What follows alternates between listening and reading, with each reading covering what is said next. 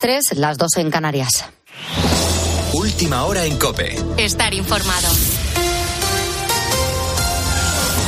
Y en estos momentos 10 dotaciones de bomberos están trabajando sobre el terreno para intentar extinguir el fuego en el incendio de Valencia. Juan Andrés Ruber, buenas noches, última hora. Hola Beatriz, ¿qué tal? Muy buenas noches. Saludos a todos los ponedores de calles. Intensa labor de los cuerpos de bomberos de Valencia que trabajan a destajo para terminar de apagar las llamas que todavía persisten en uno de los edificios afectados. Un fuego que lleva ardiendo desde hace casi 10 horas. Ahora mismo es complicado saber cuándo van a poder acceder los bomberos al interior de la estructura y eso dificulta, lógicamente, ese acceso. El subdirector de emergencias de Valencia, Jorge Suárez Torres, contaba cuál estaba siendo el protocolo de actuación. Los bomberos están actuando, están analizando la estructura. Sí que, evidentemente, los criterios de seguridad de un edificio que lleva muchas horas ardiendo con unas temperaturas muy altas es que se esté actuando por medio exterior. Con ese caso es el criterio que están aplicando los bomberos, siempre en un criterio de seguridad.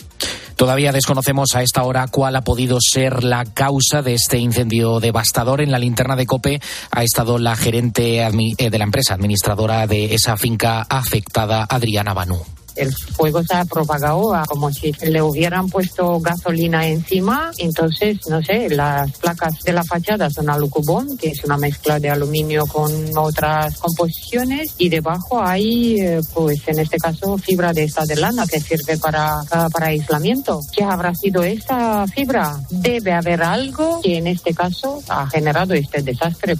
Recopilamos los datos eh, principales fundamentales de este suceso. Recordemos que los servicios de emergencias continúan con la búsqueda de 19 personas, al menos 19 personas desaparecidas en ese incendio que ha consumido un edificio de viviendas de 14 alturas en el barrio de Campanar, al noroeste de la ciudad, y que ha provocado al menos cuatro víctimas mortales y 14 heridos. Con la fuerza de ABC. Cope, estar informado. Más allá de este suceso, los agricultores mantienen este viernes su calendario de protestas con actos convocados en las Islas Canarias y la provincia de León, mientras se prepara el Consejo de Ministros de Agricultura del próximo lunes, que será clave para el futuro de estas movilizaciones, Ana Las protestas que comenzaron hace ya más de dos semanas han dejado un total de 60 personas detenidas, teniendo en cuenta las movilizaciones de este jueves en los puertos de Valencia y Algeciras, al igual que dentro de la ciudad de Zaragoza.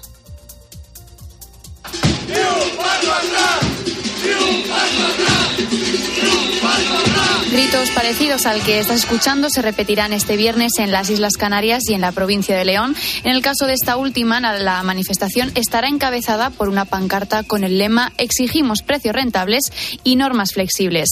Y cuenta además con el apoyo de las instituciones que la consideran una reivindicación justa.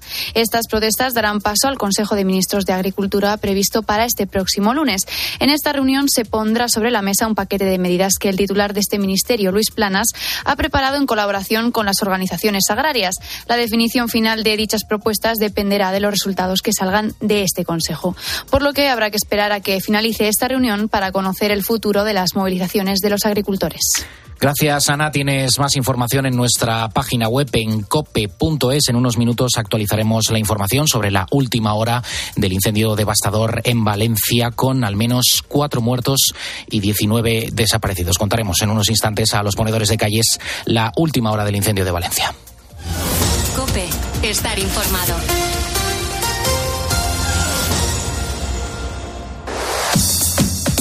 Carlos Moreno, El Pulpo. Poniendo las calles. Cope, estar informado. Pues muchísimas gracias, Juan Andrés Ruber, por actualizarnos la información y efectivamente en unos minutos eh, nos gustaría poder contar eh, con nuestro compañero pues para que nos hiciera un repaso pormenorizado, al menos de todo lo que se conoce a esta hora, a las 3 y 4 de la mañana. Es muy importante, estamos pendientes de Valencia. Eh, yo estoy sobrecogida con lo que ha sucedido en, en el edificio. Lo primero me parece increíble cómo ha ardido, como una caja de cerillas. Eh, esto supongo que, alguien tendrá que dar cuenta de cómo ha sido posible esto. Eh, y luego, eh, bueno, creo que he escuchado que 400 personas vivían en el edificio que se han quedado sin hogar, sin contar con los cuatro fallecidos que ya se han contabilizado y con los 19 personas que permanecen desaparecidas. Un horror. un horror del que hablaremos eh, en unos minutos. Pero nosotros, bueno, arrancamos dando las buenas noches a los ponedores y la bienvenida a los que se incorporan a esta hora. Y, y tenemos que arrancar también contando un poco de qué les vamos a hablar hasta las 4 de la mañana, además, como digo, de ese incendio en Valencia. Eh, Manu, eh, cuéntame. Pues te cuento, vamos a comenzar repasando la cartelera. Nos va a acompañar nuestro compañero Jerónimo José Martín para comentarnos los estrenos de la semana y que así puedas elegir la película o las películas que te apetece ver estos días. Y también vamos a hablar de un tema que hace no mucho nos podía parecer algo futurista, pero que ya está a la vuelta de la esquina, está aquí, está aquí ya. Y es que en Madrid se quiere hacer la primera ley de regulación del espacio aéreo para el vuelo comercial de drones, un tema que nos parece más que interesante. El, el, futuro es hoy, que tengo que decir que esto es un lema de nuestra compañera Silvia. Sí. que, que, dejó la frase para la posteridad, el futuro es hoy. Y es cierto, estamos ya, eh, que es que, que, al año que viene que no, nos tiran el paquete con el dron. Sí, sí, sí, ahí está. ¿Tú eso lo, lo ves posible? Yo no tengo terraza, o sea, no sé dónde me lo tienen previsto igual lanzármelo. Se, igual se mete el dron en tu casa o algo. En el portal. Por una ventanita o... no lo sé porque como me lo dejan en la calle, los pedidos de, de una Igual. conocida tienda de ropa española. Claro, igual toca el timbre y todo. No sé qué me voy a poner. Bueno. No termino de verlo yo, luego hablamos de ello. A mí me parece útil, ¿eh? Cuanto menos. No, vamos, útil no, eh, va a si tienes ser... un chalet, sí, si no, no. Va a ser muy importante para aquel que tenga un, un, terrenito donde se lo puedan dejar. No, que luego nos contarán los expertos. Exacto, exacto. Hablamos, la ignorancia es muy atrevida, Manu. Bueno, pero... Hablamos sin saber, lo único que nos encanta alargar, que por eso nos dedicamos exacto. a esto y estamos aquí. Bueno, eh, efectivamente, nosotros eh, vamos a contar todas estas cosas hasta las 4 de la mañana. Te cuento las vías de participación que tienes con el programa. Hay un teléfono gratuito, es el 950 60 06. Eh, lo tienes a tu disposición, puedes marcarlo cuando quieras. Está nuestra compañera Cristina Platero, pues recibiendo todas esas eh, llamadas. También eh, estamos en Facebook, donde hoy estamos hablando del temazo del día. A la una y media comenzábamos con él eh, el problema de las drogas y los jóvenes. Queremos saber un poco, bueno, cómo crees tú que podríamos encontrar una solución y, y queremos saber si te preocupa, si te da miedo, ¿no? Lo que está eh, sucediendo. Y también el WhatsApp, el 662-942-605. Vamos con ello.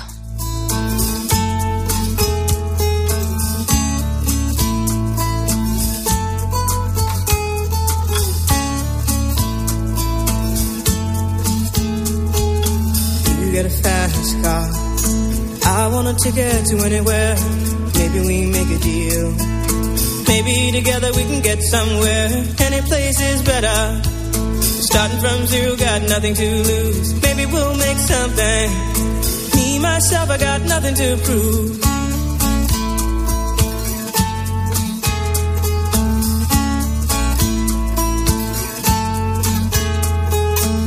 You get a fast car. Got a plan to get us out of here. Been working at the convenience store. Managed to save just a little bit of money. Won't have to drive too far. Just cross the border and into the city. You and I can both get jobs and finally see what it means to be living.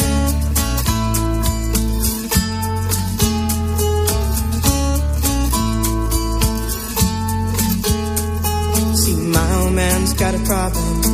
Yeah, but the bottle, that's the way it is. He says body's too old for working. His body's too young to look like his. My mama went off and left him. She wanted more from life than he could give. I said, somebody's got to take care of him. So I quit school and that's what I did.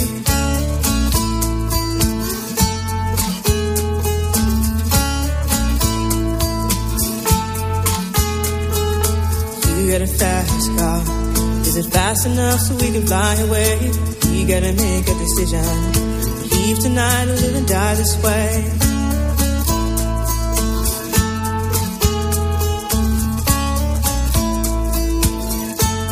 So I remember when we were driving, driving in your car. Speed so fast, I felt like I was drunk. City lights day out before us, and your arm felt nice wrapped around my shoulder. And I, I had a feeling that I belonged. I, could be someone, be someone, be someone.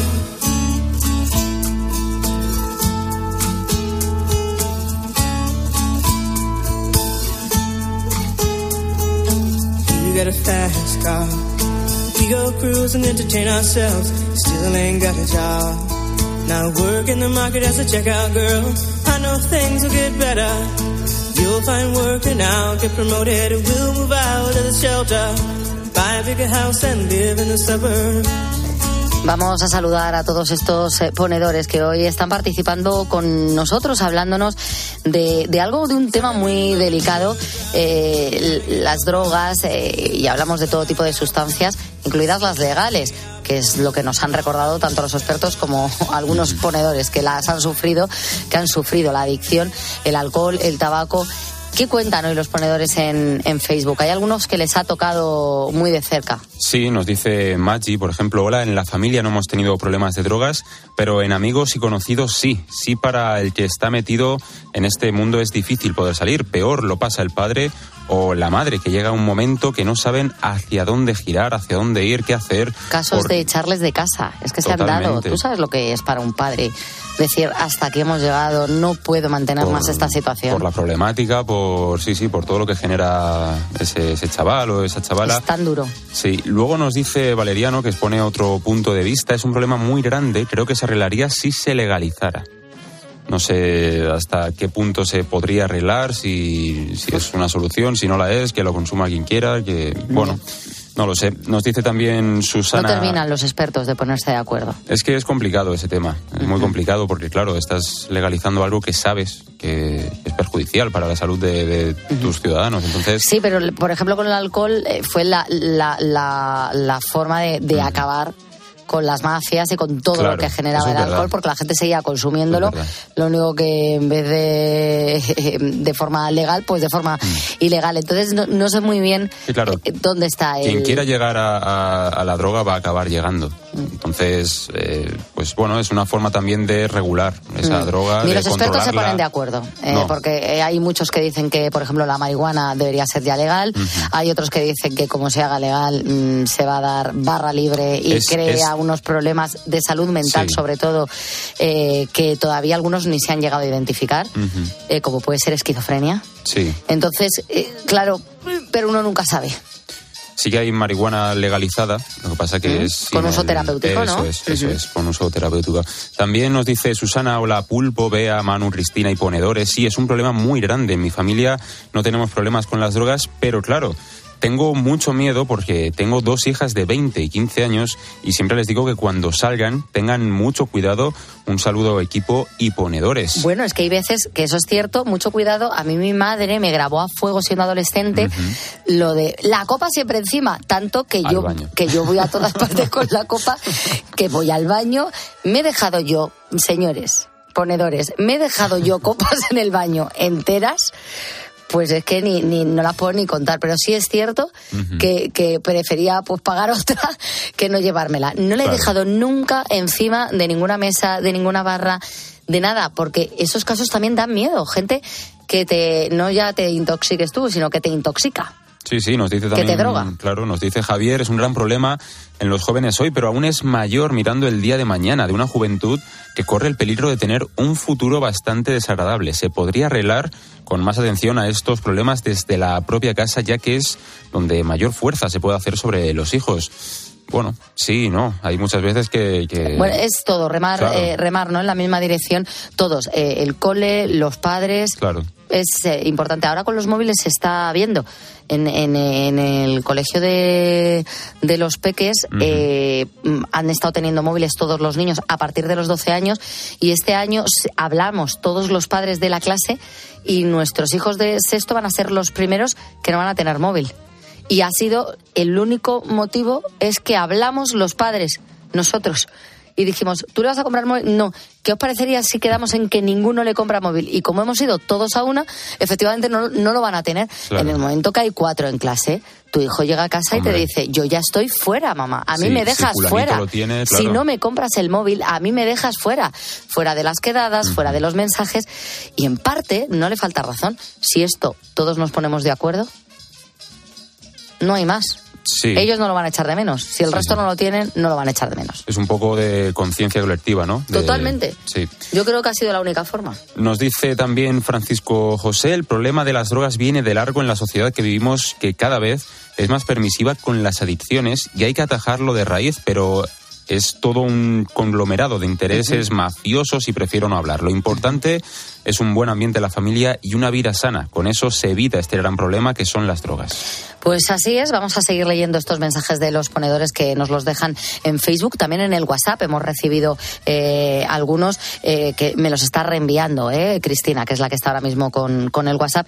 Eh, no nos ha dicho el nombre, pero nos cuenta un ponedor. Yo tuve a dos de mis hijos metidos en la droga durante años. Fue horrible, horrible.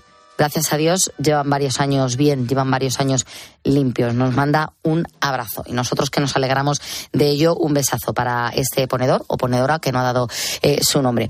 Pero ahora a las tres y cuarto de la mañana esta sintonía nos indica que le vamos a echar un vistazo a la cartelera y a las plataformas pues para conocer ¿Qué podemos ver en la gran pantalla y en la pequeña? Y lo hacemos de la mano de quién? Pues de un experto, de Jerónimo José Martín, que es nuestro crítico de cine de Cope y 13. ¿Qué tal, Jero? Buenas noches. Buenas noches, Bea. ¿Cómo estás? Pues muy bien, yo ya con cuerpo de fin de semana y con ganas de saber qué opciones tenemos para ir al cine. Vamos a comenzar con un drama, un bello homenaje al músico Mauricio Aznar Müller, la estrella azul. ¿Dónde te habías metido? Se puede decir que había perdido el norte y me fui a buscarlo al sur. Y encontré un lugar donde la música es todo. Y ahí recordé, porque yo de niño soñé con cantar. Bueno, es una gran sorpresa de este tipo zaragozano de 34 años que había hecho cortos eh, bastante premiados, sobre todo estuvo nominado al Goya con As Meninas do Río, Javier Macipe, así se llama este director, que había hecho también algunos cortos de contenido espiritual, alguno incluso para Cáritas, y que de pronto pues ha hecho su primer largometraje y ha sorprendido bastante. Ya en el Festival de San Sebastián ganó el premio de la Juventud y de Cooperación Española. Y efectivamente es un homenaje a un músico llamado Mauricio Aznar Müller que fue líder de los grupos Golden Zippers, Más Birras, que es el más conocido de ellos, Almagato, y que de- describe sobre todo en los años 90 del siglo pasado una crisis existencial que tiene, de pronto le da pánico escénico, pierde el norte, dice él, y se va al sur. Eh, se va a Argentina, en concreto a Santiago del Estero, donde descubre un tipo de música que eh, tiene detrás toda una, digamos, visión antropológica, una visión de la familia, de la comunidad, de, eh, y un estilazo como, digamos, eh, volver a las raíces, ¿no? O sea, de lo que es la música que transmite sentimientos, de modo que, que eso le va a ayudar en su vida, va a encontrar allí amigos que le van a hacer ver otra visión de la música, le van a hacer recuperar la ilusión por trabajar y por componer, ¿no? De modo que la película, que empieza con un- una recreación muy de ficción muy clara, cuando llega a Argentina parece un documental, porque claro, eso son no actores los que están, son cantantes de, de los estilos que hay ahí, en concreto de las chacareras, que a mí me parecen preciosas, bailables además, y claro, le sacan a él de toda la paralización que le, que le provocó la poca fama que tenía, sobre todo la adicción al alcohol, a las drogas, al sexo y tal, en fin. Y le de- redescubren una vida sencilla donde la música pues es expresión de la riqueza de las almas, ¿no? Eh, entonces está muy bien contado, muy bien interpretado por Pepe Lorente y por esos no actores argentinos, con una puesta en escena cuidada, hay planificación, hay un trabajo de iluminación eh, muy bueno, magnífico, eh, que de Nacho, de Álvaro Medina, pero sobre todo lo que destaca es el montaje, tiene una fluidez narrativa la película, el montaje de, Nacho Blasco, y, y claro, y todo un homenaje, pues eso, a don Carlos Carabajal, que es el gran rey de las chacareras, Atahualpa Yupanqui, que es lo que a él le lleva a irse a Argentina, porque recordaba la emoción que le transmitía esas canciones cuando era niño, y, está muy bien, ¿no? Hay también to- todo un, digamos, un homenaje también al trasfondo del rock and roll de sus años. Este Mauricio Aznar Müller compuso una canción bastante conocida, puesta por el rock and roll, eh, que luego ha tenido versiones de diversos grupos. Tiene una película estupenda, muy buena, que hace eh, concebir bastantes esperanzas en los siguientes trabajos de Javier Macipe. Bueno, tiene muy buena pinta por lo que cuentas. Vamos ahora con otro drama, valiente defensa de los cuidados paliativos frente a la eutanasia, Sun Coast.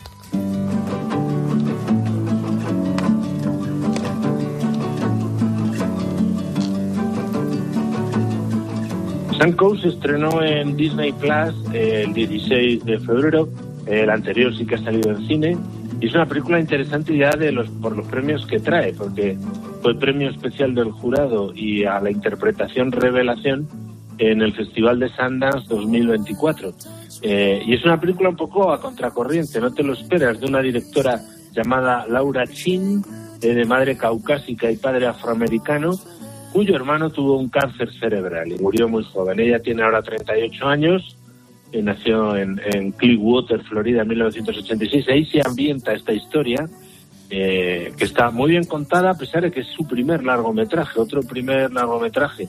Es sorprendente la calidad que tienen algunos. Había hecho varias eh, televisión y sobre todo había creado una, Florida Girls, que tuvo cierta eh, eh, potencia, pero esta, la peli tiene sobre todo igual, la autenticidad, un poco como la anterior, porque es muy autobiográfica, es un homenaje a su hermano y a su madre, familia divorciada, la madre que saca adelante al hermano eh, postrado permanentemente, ella le pilla la adolescencia, no está muy por la labor de cuidar a su hermano, hasta que le tiene que ingresar en una unidad de cuidados paliativos, allí precisamente se llama Sun Coast, es muy conocida porque coincidió el ingreso de su hermano con un caso muy mediático, el de Terry Chavo, que en 2005, después de 15 años en estado vegetativo, su marido decidió desconectarla y murió de inanición. Fue un caso muy polémico en el que hubo manifestaciones fuera y curiosamente uno de los personajes clave de la película de la película sí es eh, un personaje de un eh, activista pro vida que ha perdido a su mujer y que lo interpreta Woody Harrelson. Hacía mucho tiempo que no le veíamos también. Y que, pues eso, le, echa una mano a la perpleja adolescente, que por cierto, la interpreta Nico Parker muy bien, es la hija de Tandy Newton, se ve que lleva la interpretación en las venas, y la madre es Laura Linney, que es una actriz magnífica también.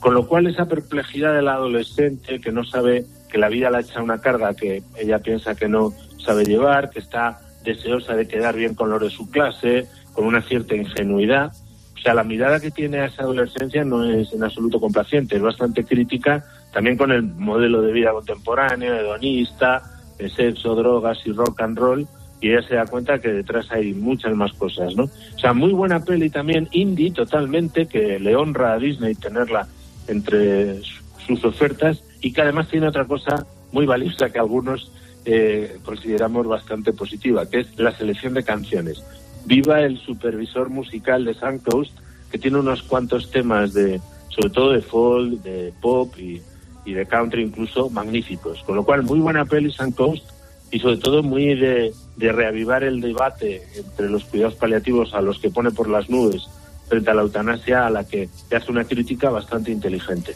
Cambiamos ahora de tercio, Jero. Llega el momento de la acción, violento pero simpático thriller. Nos cuentas del coreano Park Hong-jun, el bastardo. ¿Sabes una cosa? Nunca se me ha escapado un objetivo. Soy un tío experto, un profesional. Estamos rodeados de llenas. ¿Cuánto tiempo? Colega, ya te dije que nos veríamos pronto. Bueno, quien esté un poco puesto en el cine coreano ya conocerá al director Bang Joon-jung, eh, este coreano de 49 años que se hizo famoso con el guion de Encontré al Diablo, que es uno de los grandes títulos del cine policíaco, del noir coreano, que diría García director de New World, por ejemplo, de Manello, de Noche en el Paraíso. Es, muy popular él en Corea del Sur y sobre todo es muy popular el actor. Kim Seon-ho, que es un famoso de televisión que debuta en el cine, había hecho muchas series en papeles románticos y aquí hace una especie de, asesino, no se sabe qué. Desde luego la primera secuencia es brutal, que va siguiendo los pasos de un chaval eh, que es copino, es decir, medio coreano, medio filipino que ha sido criado en un, en, un orfanato, de ahí parte de un orfanato en, en Filipinas y una serie de personajes llegan para llevárselo a, a Corea y presentarle a su padre, que está gravemente enfermo. Eh, la gente que va por él es bastante singular. Y este personaje, el que interpreta a Kim Seon-ho, le va siguiendo y le va como protegiendo las espaldas. O no, o a lo mejor realmente va a por él, no se sabe. Esa es la intriga de la película y es un cóctel muy sabroso de violencia brutal. Hay que decir que es un poco brutal, aunque luego en el momento cumbre hace fuera de campo, menos mal, ¿no? De una intriga que la sostiene durante mucho tiempo, tiene una habilidad muy grande, y luego de ese humor singular que tienen los surcoreanos, eh, con toques un poco de crítica social también, pues eso, al mundo actual, eh, insolidario, individualista, con una secuencia de acción muy bien rodada y unas cuantas persecuciones y luego peleas muy bien coreografiadas, sangrientas, pero con esta violencia de TVO que te acaba resultando como no llevadera, pero bueno, está bien. Hay toda una referencia sobre el tráfico de órganos, constantes sorpresas argumentales y está muy bien. No solo este famosete de la televisión que tiene una sonrisa enormemente inquietante, es casi de terror en algún momento, sino también el joven Copino, protagonista, con Taeju, que lo hace muy bien. Hay todo un elogio de la profesionalidad, aunque sea en el ámbito de los asesinos sistemáticos, ¿no? Eh, y una búsqueda del padre que está muy en la línea del cine contemporáneo. Algo rocambolesca, pero al que le guste la acción, desde luego el bastardo es una buena opción. En Corea ha gustado un montón. Aquí a los seguidores de ese tipo de cine les va a gustar bastante también esta película. Bueno, volvemos a coger el pañuelo en la mano. Jero, vamos con otro drama. Su falta de perspectiva ética devalúa, según dice su exhibición actoral, Secretos de un escándalo. Me gusta un personaje que sea difícil de entender. ¿Por qué interpretas a alguien que crees que es mala persona? Me interesa mucho más cruzar la línea moral. Las personas inseguras son muy peligrosas. Bueno, está la última película de Tom Haynes, este director ya de 63 años, que fue punta de lanza de lo que se llamaba el New Queer Cinema, muy de eh, poner en, en valor los contenidos LGTBI en el cine. Él hizo Poisson, Velvet Goldmine, Lejos del Cielo, Coral. En, en ellas ya ha trabajado con Julianne Moore. Aquí es una de las dos protagonistas. Eh, eh, se basa en un caso real de Marie Kay Leteno, una mujer que tenía 36 años cuando se quedó embarazada de un chaval de 13. Fue procesada y eh, y, luego cumplió condena y luego acabó casándose con ese chaval. Entonces aquí se imagina, ella lo interpreta muy bien, Julianne Moore, se imagina que una famosa actriz que la interpreta Natalie Portman al cabo del tiempo va a preparar una película sobre ella y le pide permiso para ir a verla, hablar con ella y, y ver su ambiente también con su marido, con su jovencísimo marido. Y, y, y, bueno, ella además era, estaba casada cuando tuvo las relaciones con este chaval, ¿no? Es pedofilia, no lo es, que es adecuada esa relación, el consentimiento cuando lo puede dar uno, es éticamente aceptable. O sea, todos estos temas los plantea, pero no sabes por dónde va, ¿no? Desde luego el duelo entre las actrices es magnífico porque se va ocultando exactamente la personalidad que tienen cada una, ¿no? Porque las dos parecen un poco maquiavélicas, pero luego acaba dominando una sobre otra, ¿no? Es, digamos, es un duelo de hembras alfa, eh, inquietante, morboso, como casi todas las películas de este director, también explícito en el tratamiento del sexo, pero sobre todo lo que no tiene es una clara perspectiva ética. Está muy la, la atmósfera insana, las interpretaciones ya lo hemos dicho, pero como otras películas de Tom no sabe de dónde quiere ir, acaba con una especie de cinismo nihilista que a mí personalmente me parece que está bastante sobrevalorada. Por supuesto hay que elogiar también al chaval, a Charles Merton, que lo hace muy bien, sobre todo porque teniendo a estas dos actrices es muy difícil sostener a su personaje. En todo caso opta al Oscar al mejor guion original. Yo pienso que precisamente el guion es lo menos valioso de esta película. Ya estuvo nominada a los Globos de Oro. Sorprendentemente, mejor película de comedia o musical. No tiene nada de comedia, es un melodrama de aquí te espero, ¿no? Pero bueno, son estas cosas que tienen los Globos de Oro y cinco nominaciones a los Independent Spirit Awards. O sea que es una película potente, con cierto interés, sobre todo por fuera, pero por dentro terrible y te deja baldado, desde luego. Secretos de un escándalo. Y seguimos ahora con una comedia animada de ratones y gatos en el Museo del Hermitage, Los Guardianes del Museo. Es el cuadro más famoso del mundo. Voy a probar la Mona Lisa. Voy a pasar a la historia. Pero si estropeas este cuadro, me quedaré sin hogar. Bueno, esto lo más interesante es conocer que se basa en hechos reales, porque resulta que desde el siglo XVIII, con Isabel I, eh, para que se comieran a los ratones que roían los famosos cuadros del Museo del Hermitage en San Petersburgo, estableció una serie de normas para que gatos seleccionados protegieran los cuadros. Y sigue habiendo un montón de gatos dentro del Museo del Hermitage. Cuando uno los lo visita, yo desgraciadamente no he tenido esa ocasión, me encantaría, ve a los gatos por ahí deambulando por el museo. Pues esta es la historia de uno de ellos, eh, con un prólogo en una isla desierta, acaba sa- salvándose gracias a un ratón, él no tiene costumbre de comerse a los ratones, y acaban en el Hermitage con un montón de gatos divertidos, un fantasma gatuno también, eh, en fin, es divertida la película, es un fuerte cambio de contexto desde el prólogo a lo demás, quizás es excesivo eso, efectivamente, y- y luego es poco imaginativa la trama dentro del museo. Sea, se le nota, es una película rusa, además, o sea, que tiene, que a alguno le molestará verla por la situación actual internacional de Vasily Rovensky, que es un director de cincuenta y tantos años, pero que ya tiene en su haber un montón de películas de animación, Animales en Apuros, Operación Panda, Operación Bebé Oso, El Arco Mágico. No es tan mal, pero es animación en 3D, divertida, o sea, con argumentos originales, aunque le falta ese punch de, de las grandes guiones de animación, y luego la animación deja un poquito que desear a ratos, o sea, no tiene el nivel de las grandes producciones estadounidenses. Pero bueno, para los chavales más pequeñajos y para salir en plan familiar, Los Guardianes del Museo es una buena opción. Terminamos nuestro repaso a los estrenos más destacados con un western violento film existencial con Nicolas Cage muy desatado, el cazador de búfalos. En el territorio de Colorado hay búfalos dispersos por todas partes como un mar negro. Estoy aquí para cazar búfalos, acarrear sus pieles y luego venderlas. Bueno, Nicolas Cage lleva desatado un montón de tiempo, porque además tiene mu- muchas deudas y se apunta a cualquier tipo de películas, normalmente bastante violentas. Esta lo es, se basa en una novela famosa de John Williams, se llama como el director, publicada en 1960. Para muchos es un precedente del western potente, crepuscular y violento de los años 60, 70 y 80. La historia es de un universitario de Harvard que en 1870 y tanto le da también una crisis existencial y se va a lo más oscuro del salvaje oeste. Está obsesionado por ver cazar búfa- búfalos y lo va a hacer con el tío más obsesionado con este tema, que es el personaje Miller que interpreta Nicolas Cage.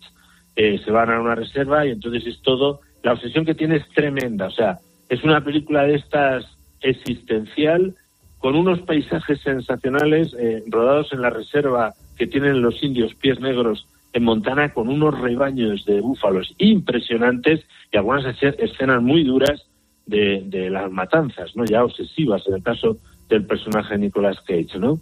Hay un personaje anciano que va con ellos, que lo interpreta Sonden Berkeley, que le da un toque trascendente a la película, un poquito en la línea del tesoro Sierra Madre, el renacido incluso si me fuerzas de los asesinos de la luna llena. Está en la eh, en esa línea de la recuperación de la memoria histórica respecto a los genocidios que se hicieron en el ámbito anglosajón eh, de tantos indios eh, nativos de Estados Unidos. Magnífica la fotografía de David Gallego. No es para todos los paladares, pero a que le guste el western está bien hecho, porque el director eh, Gaby Polsky, hizo una buena película sobre el hockey en, en en la Unión Soviética, Red Army, y luego Red Penguins también, eh, son historias reales ambientadas en el ámbito del hockey, él jugó al hockey, pues es bastante bueno el tío, o sea, consigue una ambientación buena, buenas interpretaciones y sí, es bastante violenta.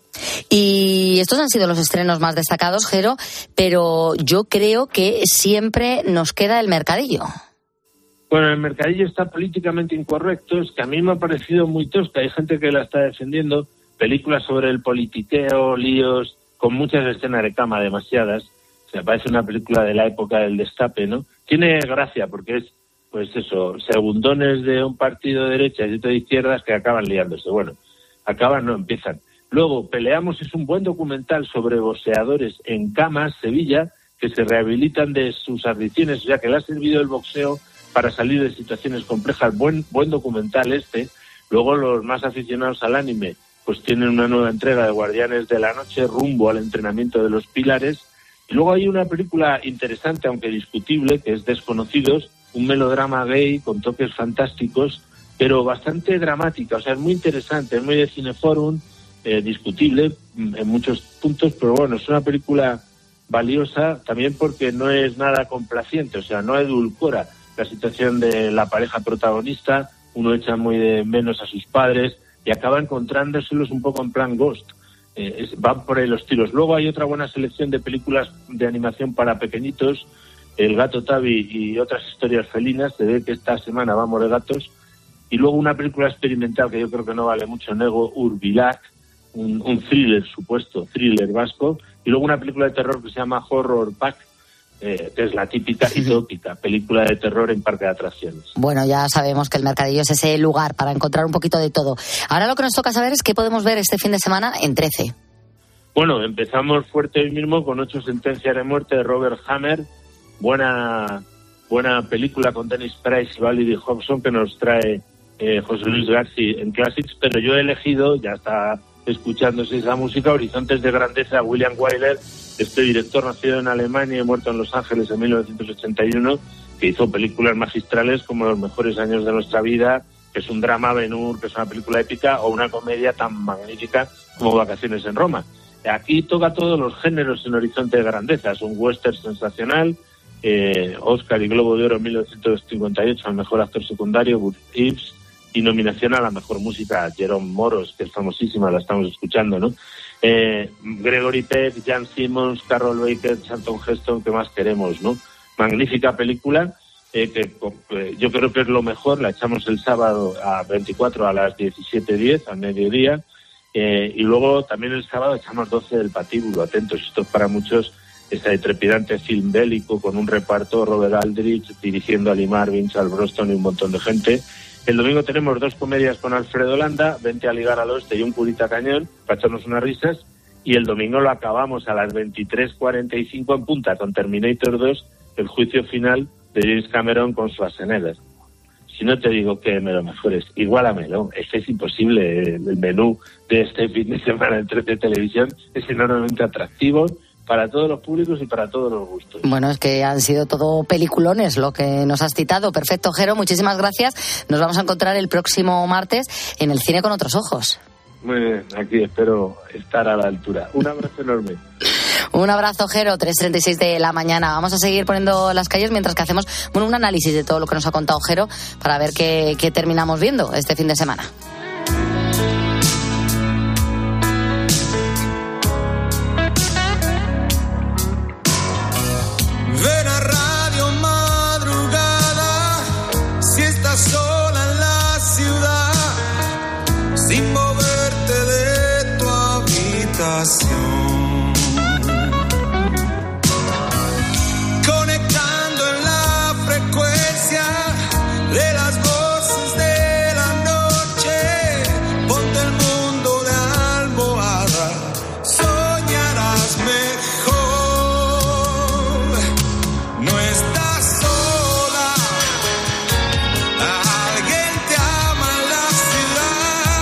Ciudad, no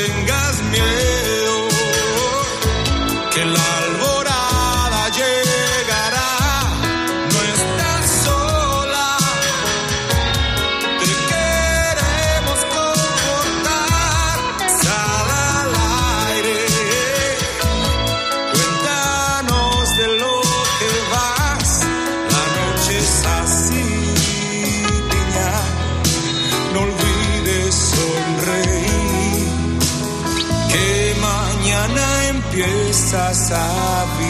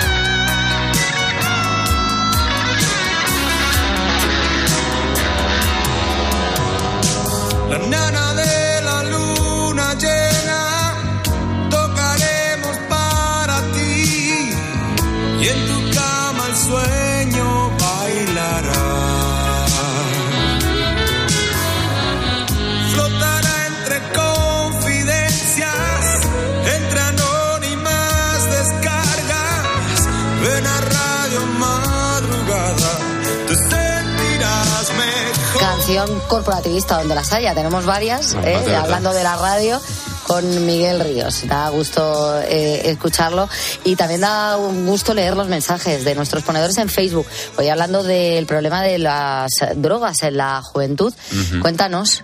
Nos dice Ana, buenas noches, es un grandísimo problema porque además cada día los jóvenes normalizan más el consumo de drogas y es una parte de su ocio. La cocaína está muy normalizada y no solo en jóvenes. Dentro de pocos años empezaremos a ver las consecuencias de enfermedades mentales y también se bebe muchísimo y eso nadie lo considera como adicción. Cuando yo era más joven ibas bebiendo a lo largo de la noche y ahora salen más tarde y salen ya muy, muy borrachos. Nos dice también Hortensia, claro que es un problema y muy grande. Eh, pues un poco por parte de todos, tanto desde casa como en la calle, solo hay que ver las salidas de los colegios o institutos que da pena a veces y el problema será más grave en el futuro. Y nos dice también José María, me crié en un barrio de Bilbao donde el que no era drogadicto era raro, ese soy yo, raro, sí, de la vida. Y ahora tengo 68 años y he tomado drogas y no he tomado drogas, ni un triste porro, ni he fumado. claro. Ese es otro drama, ¿no? El, el sentirte excluido porque tú no bebes, no fumas, no te drogas. Esta gente de, pero no bebes, no vas a beber hoy, pero hoy no bebes porque ¿qué pasa? ¿Estás mal? ¿Estás tomando antibióticos? No bebo porque no me da la gana. Esa presión del grupo hace, hace muchísimo. Mira, Azuquita cuenta, dice, yo creo que todavía es un problema y, todavía de ahora en adelante será más, porque ahora intentan eh, pasar por medicamentos, eh, productos que son claramente eh, marihuana o cocaína y permiten que se puedan conseguir haciendo que sea más fácil tenerla a tu alcance. Al final la gente terminará abusando de ellos. Mira lo que ha ocurrido en Estados Unidos con el fentanilo. Dice, a mí me da bastante miedo las drogas porque no somos conscientes del daño que provoca en nuestro cuerpo. Doy gracias a que nadie en mi familia ha consumido nunca droga. Eh, solamente tengo a dos personas que fuman tabaco, pero ninguna ha tenido ningún problema de drogadicción. Nos manda un saludo y, nos dice, soy ponedor. Claro, nos ha dejado Azuquita Moreno hasta la placa. Y también Enzo dice, pues las drogas, las apuestas, el alcohol, hay tantas cosas hoy en día que miran nuestra salud. Son problemas de alerta máxima la droga sigue en el número uno en el ranking. En mi juventud, lamentablemente, falleció un amigo íntimo por la droga. Ya no me puede dar miedo a mí, a lo que venga sí. No es el remedio, pues esto es un gran negocio a nivel internacional y seguro que más de uno está interesado en que, bueno, pues no se le ponga solución, ¿no? A este problema. Estamos hoy hablando de, las drogas y, de la juventud, sobre todo, eh, que es eh, la época en la que, bueno, pues se suele caer en ellas, porque ha sido nuestro temazo del día, con lo que abríamos a la una y media de la mañana, después de ese suceso dramático que conocíamos del pasado fin de semana, ese chico Ryan de 14 años eh, que fallecía de una sobredosis. Pero es que, lamentablemente, este jueves tenemos que hablar de otro suceso dramático que nos tiene en vilo a esta hora, a las 3 y 42 de la mañana.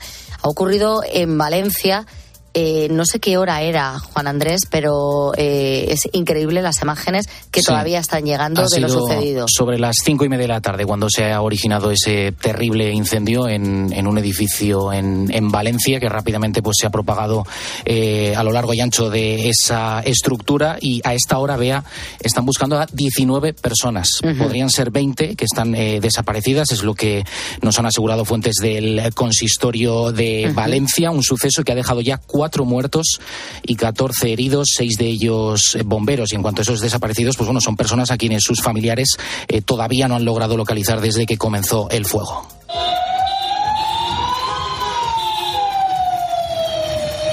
Y bueno, las labores de los bomberos se están centrando ahora en seguir enfriando las fachadas de esos dos edificios que siguen ardiendo casi 10 horas eh, después de, que se originara ese fuego. Hay 10 dotaciones de bomberos que están trabajando en la zona y hasta ahora no se ha podido, lógicamente, acceder, al, interior, de, los inmuebles que están situados en el barrio de Campanar, al noroeste de la ciudad. Y nos contaba hace unas horas el subdirector de emergencias de Valencia, que es eh, Jorge Suárez, eh, cómo era la la situación, la situación en la que se estaban encontrando ahora. La situación de tareas de extinción están trabajando exclusivamente en el medio exterior. Las características del edificio en este momento no permiten continuar haciendo ninguna extinción en la parte interior, con lo cual se sigue trabajando enfriando el edificio por todas las fachadas. Ese es el objetivo que va a haber en las próximas horas. No se puede indicar en este momento cuándo se va a poder entrar dentro de la estructura, que lo primero son los criterios de seguridad de las personas combatientes y es uno de los elementos que hasta que no vaya evolucionando se pueda determinar. Claro, tú imagínate, después de 10 horas ardiendo es que hay que esperar a que eso se enfríe. Es que, claro, eh, yo estoy pensando en la Torre Windsor aquí en Madrid. Sí, es sí. que se te desploma el edificio. No, no, por porque, claro, en esa situación en la que no ha dejado de arder. Yo no sé si tú sabes, eh, Juan Andrés, eh, cómo ha ardido como si fuera una caja de cerillas, porque no es normal No, que no, un no. incendio de un edificio, estamos hablando de Del año 2008. de 14 plantas, Y de ¿no? 14 plantas, sí. Eh, ha sido en, el, en la mitad más o menos del edificio, en la séptima en la planta, séptima el origen. sí, en uno de los balcones. Exacto. Había imágenes de la hora que tú decías que se veían las llamas solo en ese balcón Ujú. Y no ha llegado a media hora, estaba en todo Sí, el edificio. Es que ha provocado lo que estaban señalando los expertos, el llamado efecto chimenea, que rápidamente se ha expandido el fuego por toda la, la fachada a una velocidad eh, endiablada. Y se habla de un material que a día de hoy ya no se puede usar en la construcción, que es el poliuretano. No se ha confirmado al 100% que pueda ser eh, este material, el que reviste parte del, del pavimento de la fachada, pero todo indica a que es un material, si no es el poliuretano, muy similar, porque eh, el efecto que produce es similar al petróleo. Si tú le echas fuego, eso, Claro. eso se prende y es lo que ha provocado no solo que se haya quemado un edificio, sino el edificio que estaba al lado, donde no, no se había originado ningún tipo de fuego. Escuchaba una testigo decir, es como si le hubieran echado gasolina. Mm. Sí, sí, sí, edificio. sí, sí. O sea, la sensación era de que, de, que, de que se le había prendido fuego porque era increíble la rapidez con la que se había propagado. Y encima ha sido una hora eh, crítica, ¿no? Porque es muchos niños que vuelven del cole, que es, es una, una urbanización donde hay un Mm. jardín, donde había niños jugando y gente que podría estar descansando a esa hora también en las casas. Y claro, eh, ha, ha sido tremendo. y, y bueno, eh, lo que al principio habían sido esos eh, 14 heridos, eh, claro, muchos decíamos, es un milagro que, que no haya podido, que no haya muerto gente, ¿no? Pero al final, por desgracia, eh, a medida que iban pasando las horas, pues, pues se han ido confirmando esas cifras. Se habla de cuatro muertos y los bomberos, pues a esta hora no, no dan grandes esperanzas eh, de encontrar con vida a esas 19 personas que a los están, desaparecidos, que, están ¿no? Que son, supongo que se habrá preguntado eh, a todos los vecinos quién falta y estamos hablando de estas 19 personas. Efectivamente, que podrían Eh, ser hasta 20, sí. Claro, mala suerte que hubiera alguien en el edificio que al que no se le busca porque no se sabe que estaba allí. Ya puede ser un cartero, puede ser un repartidor de Amazon, puede ser gente que ha, sen- que ha entrado en Sí, ese momento sí, en sí, el por casualidad, por casualidad. ¿Cuántas familias eh, viven en, en, eh, o sea, cuántas personas está se sabe cuántas Pues personas se han quedado sin casa? Unos 450 vecinos. Hablamos de 138 viviendas en esas eh, dos torres y 450 vecinos. De hecho, se han habilitado eh, tanto en un supermercado como en, en un gimnasio que está cerca de la zona como una especie de, de set provisional para, para ayudar a todos esos afectados. Hay varios hoteles que han ofrecido sus habitaciones Para para, que acogerlos. Pueda, exacto, pueda pernoctar la gente que se ha quedado literalmente en cuestión de horas eh, sin casa. Y bueno, allí les están entregando eh, alimentos, mantas y, y otros objetos de, de necesidad. Y en COPE hemos hablado con, con una de las primeras personas que ha logrado salir de ese edificio. Se llama Alejandro y estaba justo en, en uno de los bajos de esa urbanización. Y esto era lo que nos contaba. Bueno, nosotros en la tienda éramos cuatro trabajadores con dos clientes. Hemos salido todos a tiempo por suerte y luego también, claro, yo me he ido mm, corriendo hacia el conserje para avisar a los vecinos para poder evacuar a toda la gente posible. Ha hablado del conserje. Ese conserje, vea, se llama Julián. Es uno, yo diría, de los héroes de esta, De esta tragedia, tragedia. porque en vez de salir corriendo Julián. de ese edificio, ha ido puerta por puerta a avisar a los vecinos para que una persona además muy querida en esa finca ha ido puerta por puerta para avisar a los vecinos para que pudieran salir. Es posible que este hombre haya salvado decenas de vidas de este Avisando. trágico suceso, avisando puerta por puerta, lo que le ha dado tiempo, porque, Ujú. porque como estamos diciendo, las llamas se han extendido de forma eh, endiablada, muy, endiablada, muy rápida, y, y gracias a este señor, pues eh, probablemente se hayan logrado salvar decenas de vidas. Pues le damos las gracias desde aquí a Julián, que, que no caiga en saco roto eh, ese heroísmo, porque ir llamando puerta por puerta es jugarte también la vida, ¿no? Sí, sí, Lo normal Sí, es porque uno por instinto eh, Trata de ante ponerse las a salvo. llamas, eh, lo lógico es que, que- que salga de ahí lo, lo más rápido posible, ¿no? Eh, pero no, él ha subido eh, a las diferentes plantas, lo que le ha dado tiempo a hacer y, y ha ido avisando a la gente. sentido de la responsabilidad. Un Ujú. conserje que parte de su trabajo es la protección de esas personas ¿no? que se encuentran en el edificio. ¿Algún dato más que Pues debamos mira, conocer? el, el viento, el viento eh, ha empeorado mucho las cir- circunstancias porque más allá de, del- de ese material altamente inflamable, eh, han soplado rachas de viento de más de 60 kilómetros por hora, viento de poniente que, que ha sido eh, letal, ¿no? En el estricto sentido de, de la palabra, lo, lo, cual pues, pues ha ayudado a que esas llamas eh, se propagaran todavía de forma más rápida. Eh, y otro dato muy relevante, vea, es que es el incendio en un edificio de Valencia, el incendio más devastador de la historia de nuestra, bueno, de, de la ciudad de Valencia. Bueno, de tu ciudad. De mi ciudad, sí, de, sí, sí. de- tu ciudad, eh, Rubert, que pues se te debe de coger un poquito el alma, la verdad. Pues hombre, sí, la verdad es que estoy consternado, ¿no? Cuando no- yo además que me levanto tarde antes de venir aquí a la radio de madrugada, cuando me he despertado y he visto todos los mensajes que tenía, bueno, me- un susto tremendo, ¿no? En el cuerpo y un miedo que al final es tu gente, ¿no? Y lo ves desde desde la distancia, ¿no? Desde Madrid y claro, lógicamente te afecta. Aparte, vienen ahora días eh, muy importantes para la ciudad porque en menos de un mes se van a se van a celebrar las fallas. Este fin de semana estaba previsto que se celebrara la crida, que es el acto que da la bienvenida a las fallas. Se ha suspendido, Se ha por supuesto, lo ha anunciado eh, esta misma madrugada la Junta Central Fallera y de hecho la alcaldesa de Valencia, María José Catalá, eh, mañana mismo aprobará en, en pleno de forma urgente eh, tres días de luto en la ciudad de Valencia, con lo cual se han, su- eh, se han suspendido todos los actos oficiales y sobre todo ese acto importantísimo que teníamos este Mm. domingo en Valencia, ese acto de la crida que da comienzo a las fallas, con lo cual pues te puedes imaginar, ¿no? La gente Claro. muy muy afectada y lógicamente yo como valenciano pues pues muy muy afectado por la parte que me toca, claro. Pues vamos a seguir pendientes. Tú a las 4 de la mañana vas a seguir actualizando la información, no tan pormenorizada como hemos podido hacer, que por eso queríamos darte este espacio. Nos parecía importante. Por supuesto. Muchas gracias, Juan Andrés. Haber estado con nosotros. Un saludo. beso. En la radio. En la radio. Todo pasa en Cope. pasa en Cope. Hay una última hora, está ardiendo un edificio de 14 plantas en Valencia, en el barrio del Campanar. Pues vamos hasta pocos metros de ese edificio. Última hora, compañero Pascual Claramonte. Nos hemos situado a apenas 50 metros de esa Una idea. La imagen ahora repleta de coches de policía. Está todo el edificio en llamas y eso ahora Y esto es dantesco, los vecinos por la calle llorando, tirados en el suelo. Yo me quedo con lo que llevo puesto, con, con la ropa de chándal, se me ha quemado todo. Yo. En la radio, todo pasa en Cope. ¿Sabes qué es el branded content? ¿O cómo será el mundo cookies? Si tienes preguntas sobre comunicación publicitaria, visita comunicatalks.com, un espacio de la Asociación de Agencias de Medios creado para resolverlas. Porque saber comunicar es una parte muy importante de tu empresa y también de la nuestra. Agencias de Medios, para que la comunicación funcione. Carlos Moreno, El Pulpo. Poniendo las calles. Cope.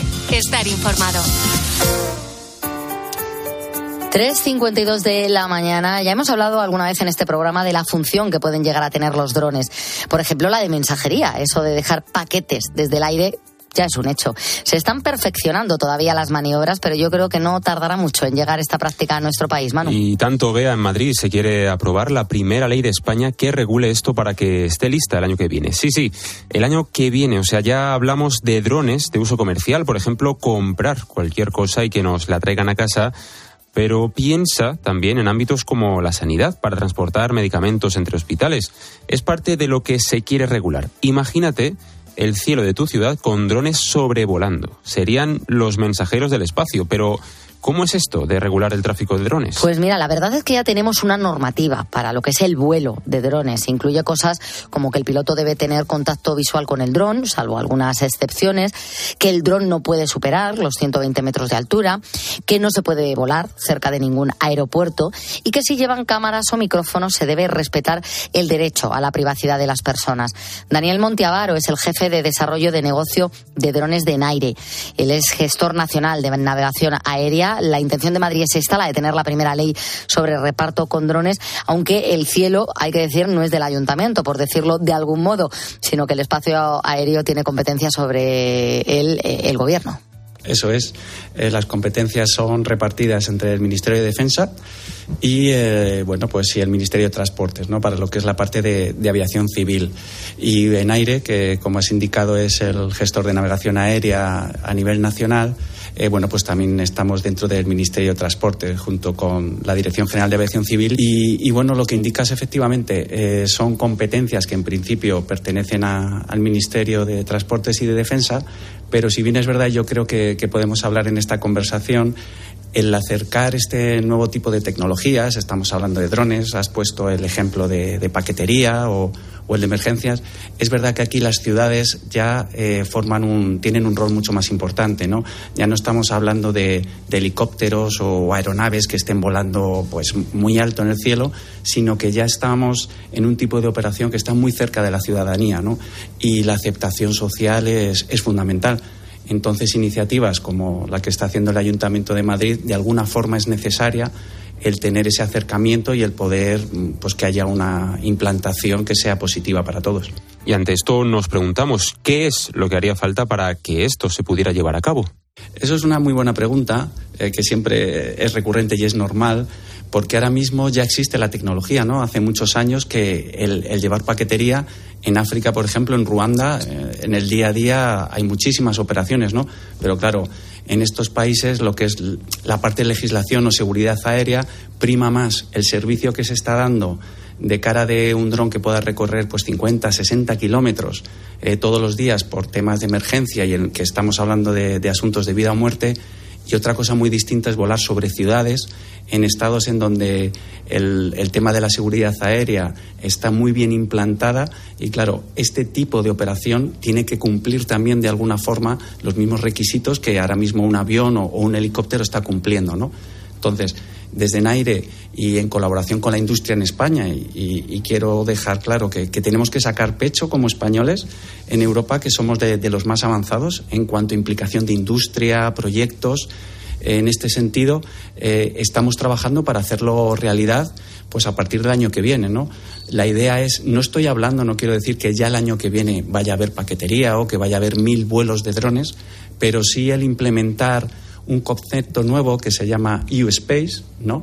que es un volumen de espacio aéreo que es para drones, que va a estar separado de, la aviación comercial para no poner en peligro pues aeronaves, aeropuertos, eh, operativa con helicópteros.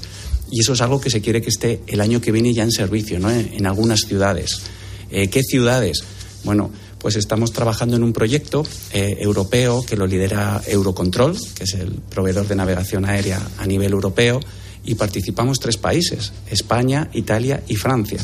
Entonces, bueno, dentro de España, el clúster español lo lideramos desde Naire eh, y hay mucha industria española participando y va a haber un despliegue de, este concepto que he comentado de U-Space en ocho comunidades autónomas. ¿no?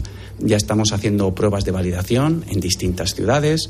Eh, la zona que estamos utilizando como primer proyecto piloto, eh, por ejemplo, es la ciudad de Benidorm porque tiene unas características urbanas especiales y además eh, no solo es como una gran pequeña ciudad, sino que tiene la ventaja ahora mismo que no tiene un aeropuerto cercano nos ha servido como ejemplo perfecto para ver cómo se pueden llevar paquetes a edificios de viviendas, eso de venidor.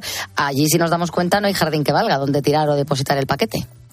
Bueno, hay muchas soluciones. Ahora mismo nosotros no estamos planteando a lo mejor el utilizar lo que es el que te el dron llegue por la ventana, ¿no? La idea y lo que se quiere hacer es que haya primero unas especie de zonas ¿no? habilitadas para, para esa entrega de paquetería, que esté en una zona segura, eh, que esté en una zona despejada, ¿no?